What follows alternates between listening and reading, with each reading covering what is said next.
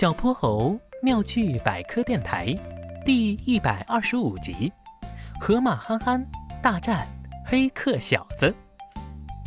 这天晚上是波波城的节日联欢会，波波城的智能和先进可是出了名的。流光溢彩的舞台、镭射灯、音响和大屏幕都是由电脑自动控制的，是个超酷炫的全自动舞台。最新的节目是魔术表演，波波城请来了大名鼎鼎的魔术师灰兔佩里，他正准备把一个火把变成玫瑰。当他拿着变出来的玫瑰花转过身，舞台中间的升降台突然降了下去，灰兔佩里消失了。观众们还以为他又表演了一个新魔术，凭空消失，都为他欢呼鼓掌。紧接着，啪的一声，所有的灯光都熄灭了。大屏幕的画面变成了黑屏，主持人的话筒也没了声音。两秒钟的寂静过后，屏幕上突然出现了几个大字：“系统入侵，系统入侵。”红红的大字像警告灯一样亮起。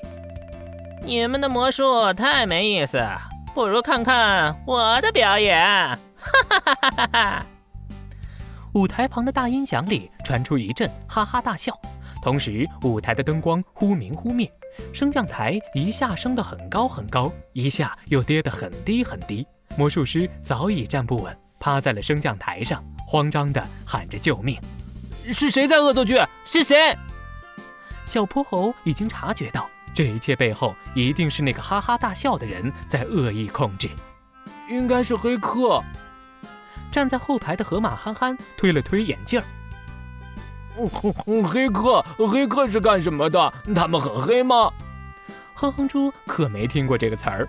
黑客是一些技艺精湛的电脑高手，他们熟悉各种编程语言和互联网技术。这个黑客应该是入侵了舞台的电脑系统，所以他才能控制这个舞台。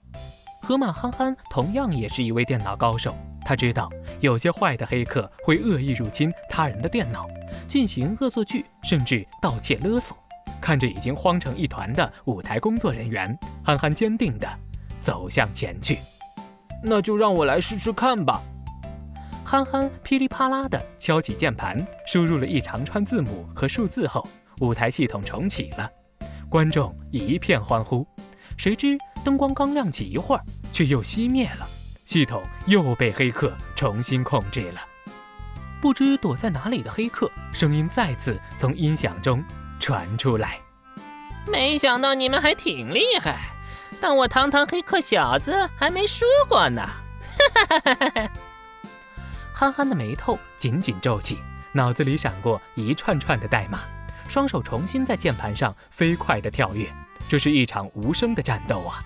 三分钟之后，只见他再次重重敲下了回车键，控制解除，控制解除。